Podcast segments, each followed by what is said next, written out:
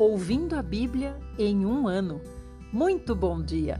Hoje é dia 27 de maio de 2021. Estamos numa quinta-feira, quinto dia de trabalho da nossa semana. O salmo que o Senhor nos dá hoje, 119, e vamos ler do versículo 65 até o 80. Diz assim: Senhor, trate com bondade o seu servo, conforme a sua palavra. Ensine-me a tomar decisões certas e a aplicar bem a sua sabedoria, pois confio plenamente nos seus mandamentos. Antes de ser castigado, eu andava pelos meus próprios caminhos errados, mas agora obedeço a sua palavra. Eu sei que tudo o que faz é bom, porque o Senhor é bom. Por isso eu peço, ensine-me a conhecer as suas ordens escritas e a obedecer. Pecadores orgulhosos têm inventado mentiras sobre mim, mas mesmo assim eu continuo a obedecer às suas instruções de todo o meu coração. O coração dessa gente é incapaz de entender e sentir as maravilhas da sua lei. Para mim, ela é a maior alegria. O castigo que o Senhor me deu foi bom para mim. Só assim aprendi a pôr em prática as suas ordens escritas.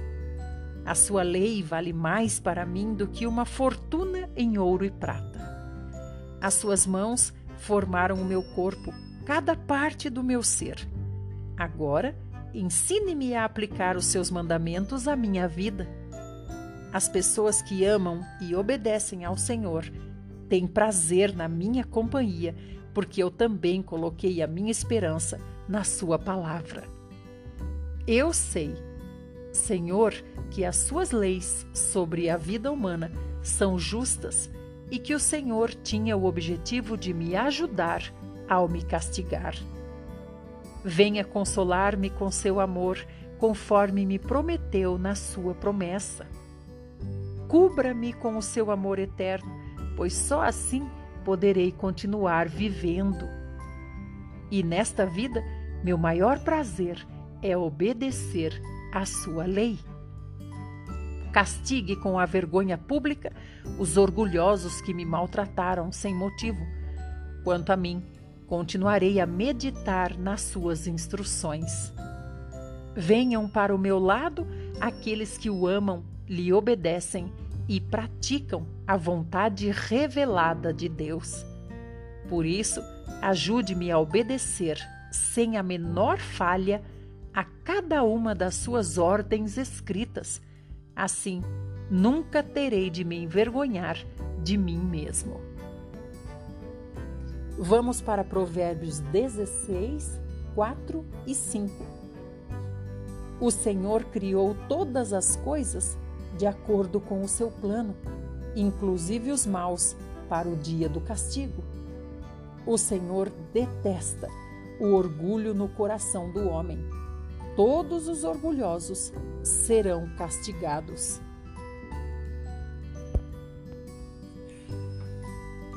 Vamos agora para o Evangelho de João, capítulo 16. Eu lhes disse estas coisas para que vocês sejam abalados por tudo o que virá depois, porque vocês serão expulsos das sinagogas e, na verdade, chegará o tempo em que aqueles que matarem vocês pensarão que estão prestando um serviço a Deus. Isso é porque eles nunca conheceram o Pai, nem a mim. Sim, eu estou lhes dizendo estas coisas agora, para que quando elas acontecerem, vocês se lembrem de que eu os avisei. Eu não lhes disse antes, porque iria falar com vocês mais um pouco. Mas agora vou para aquele que me enviou, e nenhum de vocês me pergunta para onde o senhor vai? Pelo contrário, vocês apenas ficam cheios de tristeza por causa do que eu disse.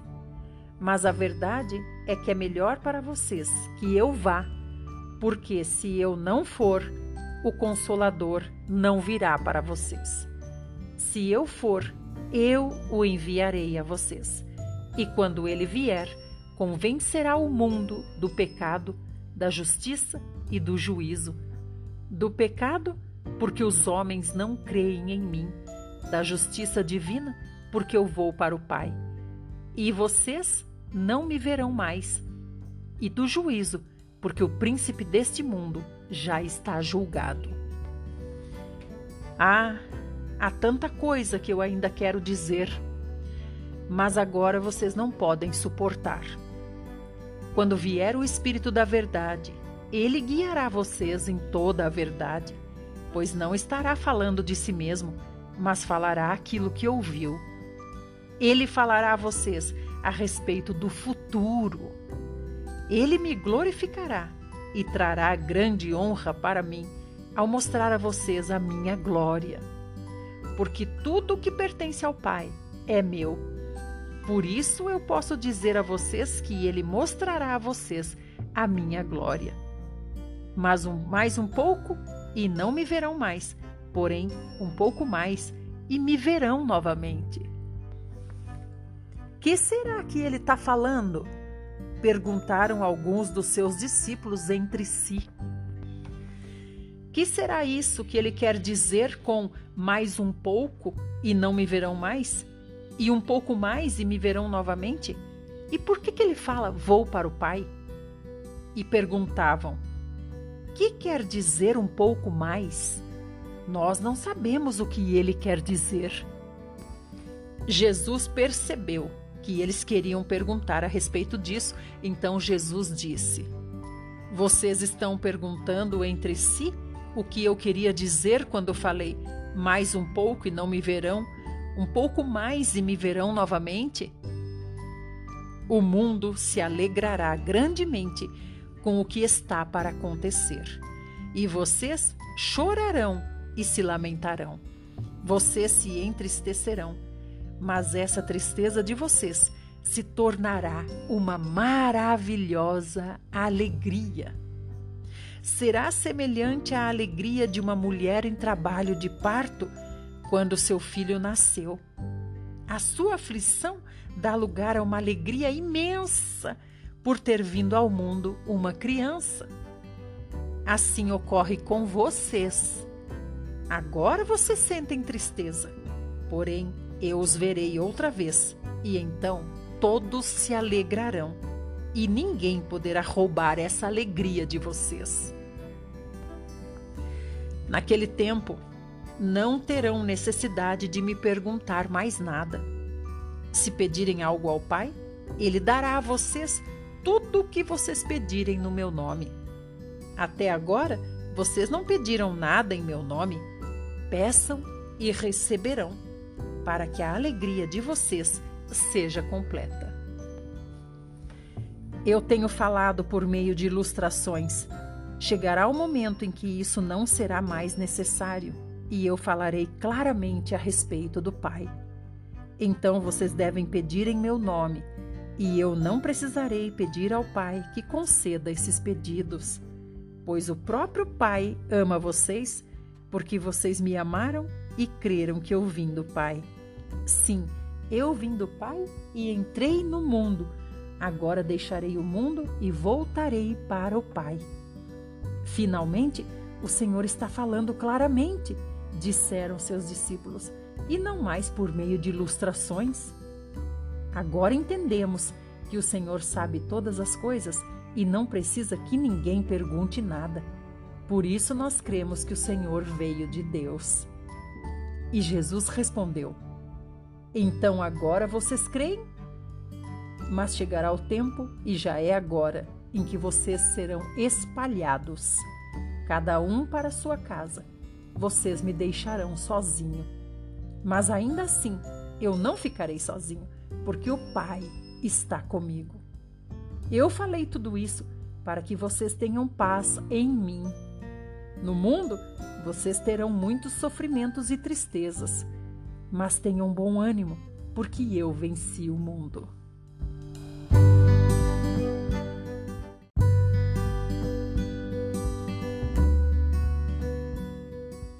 Chegamos agora no segundo livro de Samuel e hoje capítulo 12. Então o Senhor enviou o profeta Natã para contar esta história a Davi. Dois homens moravam em certa cidade. Um deles era um homem rico e o outro era um homem pobre. O rico era dono de rebanhos de ovelhas e gado. O pobre, porém, possuía somente uma ovelha que ele comprou quando era bem pequena e a criou com muito amor. Essa ovelha era o animalzinho de estimação dos seus filhos. Comia com ele no mesmo prato, bebia com ele do mesmo copo. Essa ovelha era tratada com tanto carinho pelo seu dono que até dormia nos seus braços, como se fosse uma de suas filhinhas. Certo dia, chegou um viajante à casa do homem rico. Este, querendo preparar uma boa refeição para o seu visitante, resolveu matar uma ovelha. Mas não quis matar nenhum animal dos seus rebanhos. Ao contrário, tomou a ovelha do homem pobre, matou a ovelha dele e preparou a ovelha para o banquete para servir o seu visitante. Davi ficou furioso quando escutou essa história e disse assim: Juro pelo nome do Senhor que o homem que fez isso com essa ovelha deve ser morto. E por haver roubado a ovelha e por ter mostrado um coração duro e insensível, esse homem deve restituir quatro ovelhas ao homem pobre. Então Natã disse para Davi: Você é o homem da história, Davi. Assim diz o Senhor, o Deus de Israel. Davi, eu o ungi rei de Israel e o livrei das mãos de Saul. O palácio dele agora é seu, as mulheres de Saul agora são suas também dei a você os reinos de Judá e de todo Israel. E se isso não bastasse, eu lhe daria muito mais. Por que então você não respeitou a palavra do Senhor e praticou uma coisa tão horrível, Davi? Você matou Urias, o Eteu, com a espada dos Amonitas e ainda roubou a mulher de Urias. Por isso, Daqui em diante, a espada estará sempre sobre a sua família, pois você me desprezou ao tomar a esposa do Eteu Urias. Assim diz o Senhor: por causa do seu mau procedimento, Davi, farei com que a sua própria família se revolte contra você. Darei as suas esposas a outro homem que terá relações com elas em plena luz do dia você fez isso em segredo, mas com você será feito abertamente à vista de todo Israel. Pequei contra o Senhor, confessou Davi para o profeta Natã. Então Natã respondeu para Davi: Sim, realmente você pecou, mas Deus lhe concedeu perdão pelo seu pecado. Você não morrerá porém, com o seu procedimento, deu oportunidade aos inimigos de desprezarem o Senhor. Por isso, o filho que você teve com Batisseba vai morrer. Depois dessa conversa com Davi, Natã voltou para sua casa, e o Senhor permitiu que o filho de Davi com a mulher de Urias ficasse mortalmente doente. Davi sofria com a doença da criança. Em desespero, ele implorou a Deus que salvasse o seu filho. Ele ficou sem comer e passou a noite prostrado diante do Senhor em oração. Os oficiais do palácio procuraram levantá-lo do chão e fazê-lo comer alguma coisa, mas Davi se recusou. No sétimo dia, a criança morreu. Os conselheiros de Davi estavam com medo de dar a notícia a ele, ao rei, e comentavam: O que, que nós vamos fazer? Nosso rei já estava tão abatido enquanto a criança ainda estava viva. Como ficará ele diante da notícia de que a criança morreu? Ele poderá cometer alguma loucura. Davi, percebendo os cochichos entre os seus conselheiros, compreendeu o que havia acontecido e perguntou: A criança morreu? Sim, responderam eles. A criança está morta. Então Davi se ergueu, lavou-se, penteou-se, trocou de roupa e foi à casa do Senhor e adorou o Senhor. Depois voltou ao palácio, pediu que lhe preparassem pão e comeu. Seus conselheiros ficaram perplexos. Não podiam compreender o que estava acontecendo e falaram: Não entendemos a sua maneira de proceder, ó rei Davi. Enquanto a criança ainda vivia, o Senhor jejuava e chorava. Agora que a criança está morta, o Senhor se levanta e come pão. Então Davi respondeu: Eu jejuei e chorei enquanto a criança ainda vivia, porque tinha esperança de que o Senhor tivesse misericórdia de mim e deixasse a criança viver. Mas agora que a criança morreu, de que me adianta jejuar? Poderei eu trazer a criança de volta à vida? Eu sim irei para onde ela está. Ela, porém, nunca voltará a mim. E Davi procurou consolar a sua mulher Batseba. Ele teve relações com ela e ela ficou grávida outra vez e deu à luz outro filho, a quem Davi chamou de Salomão. E o Senhor o amou e mandou o profeta Natã dar uma mensagem a Davi. Natã chamou o menino de Gedidias. Nessa mesma época, Joabe se colocou à frente do exército israelita e cercou a cidade de Rabá, capital de Amon, e conquistou a fortaleza real. E ele mandou mensageiros a Davi, dizendo: Batalhei contra a cidade de Rabá e conquistei seus reservatórios de água. Agora reúna o restante dos soldados, cerque a cidade e tome-a, para que no final a vitória seja sua e não minha. Então Davi convocou todos os seus soldados, foi até Rabá e tomou a cidade de Rabá. Tirou a coroa da cabeça do seu rei e colocou a coroa sobre a sua própria cabeça a coroa do rei pesava cerca de 35 quilos. Ela era feita de ouro puro e enfeitada de pedras preciosas. Davi trouxe uma grande quantidade de bens da cidade. Os habitantes da cidade foram feitos escravos de Davi. Ele os obrigou a trabalhar com serras, picaretas, machados e nos fornos de tijolos. Esse foi o tratamento que Davi impôs a todas as cidades dos Amonitas, depois ele e seu exército voltaram para Jerusalém. Muito obrigada por sua companhia, por ter vindo até aqui ouvir a palavra de Deus. Quero convidar você para estar conosco no YouTube, porque todos os dias às seis e meia da manhã nós lemos a Bíblia no YouTube. E lá você vai gostar mais ainda, porque lá nós podemos comentar, conversar, nos conhecer. Esperamos você. É só procurar por Idelma Ferreira com H no YouTube. Até lá!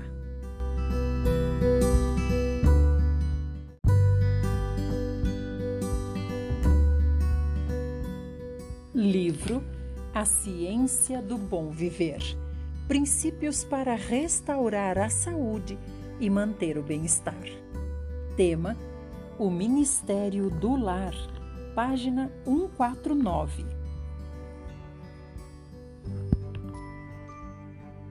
A restauração e reerguimento da humanidade começam no lar. A obra dos pais é a base de toda outra obra. A sociedade compõe-se de famílias e é o que a façam os chefes de família. Do coração procedem as saídas da vida, e o coração da comunidade, da igreja e da nação é o lar. A felicidade da sociedade, o êxito da igreja e a prosperidade da nação dependem das influências domésticas. A importância e as oportunidades da vida do lar ressaltam na vida de Jesus. Aquele que veio a este mundo para ser nosso exemplo e nosso mestre, passou 30 anos como membro de uma família em Nazaré. Pouco diz a Bíblia relativamente a esses 30 anos. Durante eles, não houve milagres notáveis que chamassem a atenção do povo. Não houve multidões que seguissem ansiosas os passos do Senhor ou que lhe escutassem as palavras. E não obstante, durante todos esses anos, o Senhor levava a cabo sua missão divina. Vivia como qualquer um de nós, tomando parte na vida doméstica, a cuja disciplina se submetia, cumprindo os deveres da mesma e tomando sua parte nas responsabilidades. Sob a proteção do lar humilde, participando dos incidentes da sorte comum, Jesus crescia em sabedoria, em estatura e em graça para com Deus e os homens. Durante todos esses anos de retiro, a vida do Senhor fluía em torrentes de préstimo.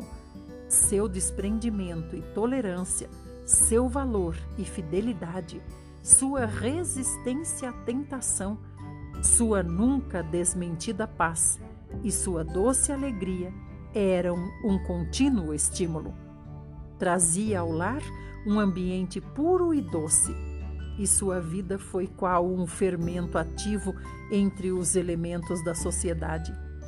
Ninguém diria houvesse feito algum milagre, não obstante, dele saía virtude e o poder restaurador e vivificante do amor para com os tentados, enfermos e abatidos. Desde tenra idade, e sem que se tornasse intruso, desempenhava suas tarefas entre os demais, de maneira que, ao começar o ministério público, muitos o escutaram com prazer. Os primeiros anos da vida do Salvador são mais que um exemplo para a juventude, são uma lição e deveriam ser um estímulo para todo pai. O círculo dos deveres para com a família e os vizinhos é o primeiro campo de ação para os que se querem empenhar na obra do levantamento moral de seus semelhantes. Não há um campo de ação mais importante do que o que foi designado aos fundadores e protetores do lar. Das obras confiadas a seres humanos, Nenhuma existe tão repleta de consequências de grande alcance como a obra dos pais. A juventude e a infância de hoje é que determinam o futuro da sociedade, e o que esses jovens e essas crianças hão de ser depende do lar. A falta de boa educação doméstica pode ser responsabilizada pela maior parte das enfermidades de miséria e criminalidade que flagelam os homens. Se a vida doméstica fosse pura e verdadeira, se os filhos que saem do lar se achassem devidamente preparados para enfrentar as responsabilidades da vida e seus perigos, que transformação não experimentaria o mundo? Realizam-se muitos esforços Gastam-se tempo, dinheiro e trabalho em proporções quase ilimitadas em empresas e instituições destinadas à regeneração das vítimas dos maus hábitos. E ainda assim, todos esses esforços se tornam insuficientes para enfrentar tão grandes necessidades. Quão insignificantes são os resultados! quão poucos os que se regeneram para sempre. Muitíssimos aspiram a uma vida melhor, mas falta-lhes valor e resolução para romper com os maus hábitos. Recuam ante a enormidade do esforço, das lutas e sacrifícios exigidos, e sua vida fracassa e malogra-se. Assim, mesmo os mais brilhantes, os de aspirações mais elevadas e faculdades mais nobres, aqueles que são dotados pela natureza e pela educação de maneira a ocupar cargos de confiança e responsabilidade, degradam-se e perdem-se para esta vida e para a vida por vir. Para os que se emendam, que luta encarniçada para recuperar a perdida varonilidade. E durante toda a vida, com o organismo arruinado, a vontade vacilante, a inteligência embotada e a alma enfraquecida, muitos colhem o fruto do mal que semearam. Quanto mais não se poderia ter realizado se se houvesse enfrentado o mal desde o princípio. Essa obra depende em grande parte dos pais. Nos esforços para deter os avanços da intemperança e de outros males que corroem como câncer o organismo social, se fosse concedida mais atenção à tarefa de ensinar aos pais a maneira de formar os hábitos e o caráter dos filhos, o resultado seria cem vezes mais benéfico. O hábito, força tão poderosa para o mal, pode ser transformado pelos pais em força para o bem. Tem de cuidar do rio desde a nascente, cumprindo-lhes dar ao mesmo uma boa direção. É possível aos pais lançar as bases de uma vida sã e feliz para seus filhos podem fazer com que, ao deixarem o lar, eles possuam a força moral necessária para resistir à tentação e valor e força para resolverem com êxito os problemas da vida. Podem inspirar-lhes o propósito e desenvolver neles a faculdade de tornar sua vida uma honra para Deus e uma bênção para o mundo Podem abrir retas veredas para seus pés através de sol e sombra até as gloriosas alturas celestes. A missão do lar estende-se para além do círculo de seus membros. O lar cristão deve ser uma lição prática que ponha em relevo a excelência dos princípios verdadeiros da vida. Semelhante exemplo será no mundo uma força para o bem muito mais poderosa que qualquer sermão pregado é a influência de um verdadeiro lar no coração e na vida. Ao deixarem um lar assim, os jovens ensinarão as lições que aí aprenderam. Por essa maneira, penetrarão em outros lares princípios mais nobres de vida e uma influência regeneradora será sentida na sociedade. Há muitos outros para quem nossa família pode se tornar uma bênção. Nossas recreações sociais não deveriam ser ditadas pelos costumes do mundo, mas pelo Espírito de Cristo e pelos ensinos de Sua palavra. Os israelitas, em todas as suas festas, admitiam os pobres, os estrangeiros e os levitas os quais eram ao mesmo tempo ajudantes do sacerdote do santuário, mestres de religião e missionários. Todos esses eram considerados hóspedes do povo, recebendo hospitalidade durante as festas sociais e religiosas e sendo atendidos carinhosamente em suas enfermidades e necessidades. A pessoa assim devemos acolher em nosso lar. Quanto esse acolhimento não alegraria e daria ânimo ao enfermeiro ou missionário, à mãe carregada de cuidados e trabalhos árduos, ou às pessoas fracas e idosas que vivem muitas vezes sem lar, lutando com a pobreza e com tantos desalentos. Nossas simpatias devem transbordar para além de nossa personalidade e do círculo de nossa família.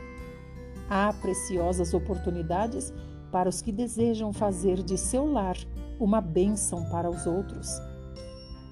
A influência social é uma força maravilhosa. Se queremos, podemos valer-nos dela para auxiliar aqueles que nos rodeiam. Nosso lar deve ser um refúgio para os jovens que sofrem tentações. Muitos há que se encontram na encruzilhada dos caminhos. Toda influência e impressão recebida determina a escolha do rumo de seu destino nesta vida e no porvir. O mal os atrai. Seus pontos de reunião são brilhantes e sedutores, e todos são aí muito bem recebidos. Em redor de nós há jovens sem família, ou cujos lares não exercem sobre eles uma força protetora nem enobrecedora, e eles se veem arrastados para o mal. Encaminham-se para a ruína aos nossos olhos. Esses jovens necessitam que se lhes estenda a mão na simpatia. Uma boa palavra dita com sinceridade e uma pequena atenção para com eles varrerão as nuvens da tentação que se amontoam sobre sua alma.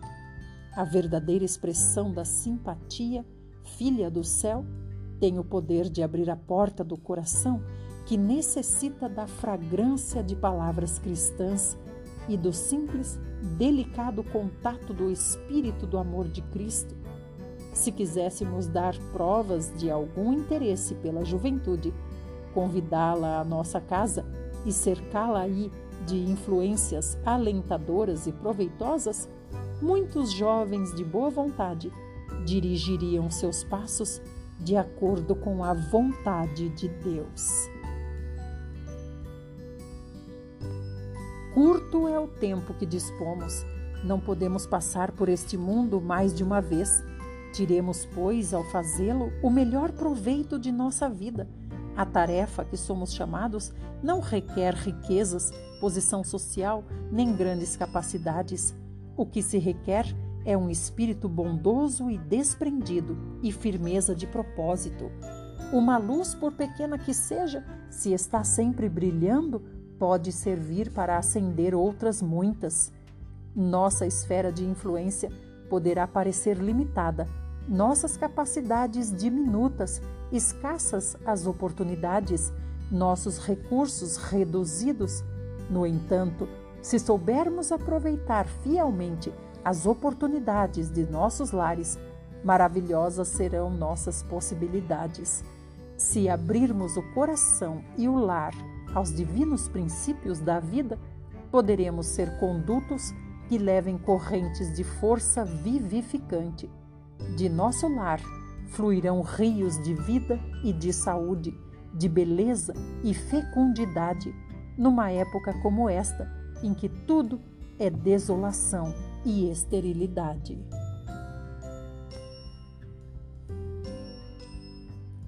Quero lhe agradecer por ter vindo aqui ouvir esse áudio.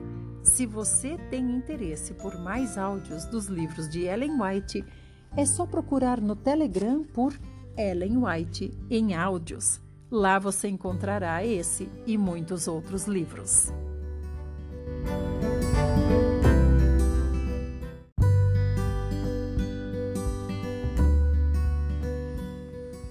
Livro Lições para o Viver Cristão.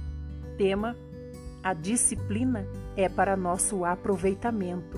Página 263. Aleluia. A disciplina de Deus. O versículo 10 de Hebreus 12 diz assim: Pois eles nos corrigiam por pouco tempo, segundo melhor lhes parecia.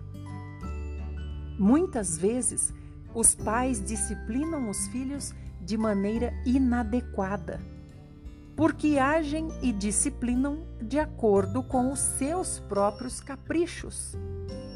Essa disciplina não traz muito proveito.